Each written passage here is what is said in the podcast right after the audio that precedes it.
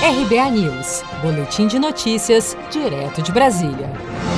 Durante a transmissão da sua live semanal na noite desta quinta-feira e após anunciar que iria divulgar a lista de países que compram madeira ilegal do Brasil, o presidente Bolsonaro recuou e afirmou que apontará as empresas estrangeiras que estariam importando a madeira de desmatamento da Amazônia. Acompanhe. O assunto hoje aqui basicamente vai se resumir na questão de exploração né, de madeira, legal e ilegal.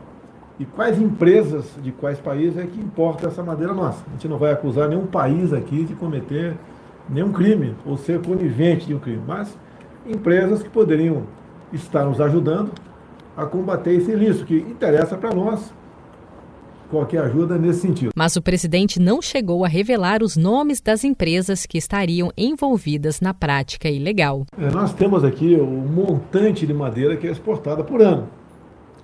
E só nesse contexto já vê que não sai de área de manejo. Tá? Obviamente tem também de reservas indígenas em área de proteção ambiental. Então esse é um grande sinalizador. Esse trabalho da Polícia Federal via aqui o DNA, os isócios, começou há poucos meses. Vai entrar em cena também a Marinha do Brasil, como já foi contactada. Porque toda ela sai por via aquaviária. Você não sai por estrada. Então sai por rios. Então dá para a gente fazer barreiras né? e conter o deslocamento dessa madeira. A que for legal, passa.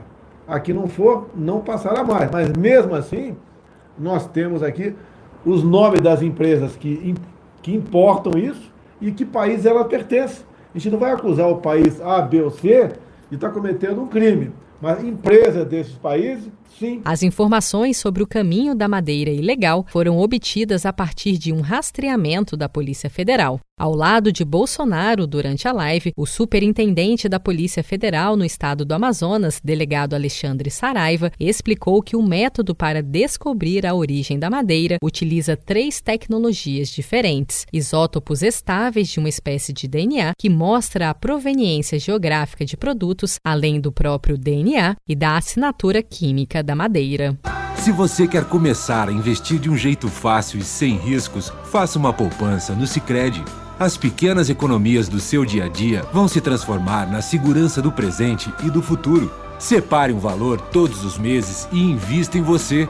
Poupe com o Sicredi, pois gente que coopera cresce. Com produção de Felipe Andrade de Brasília, Daniele Vaz.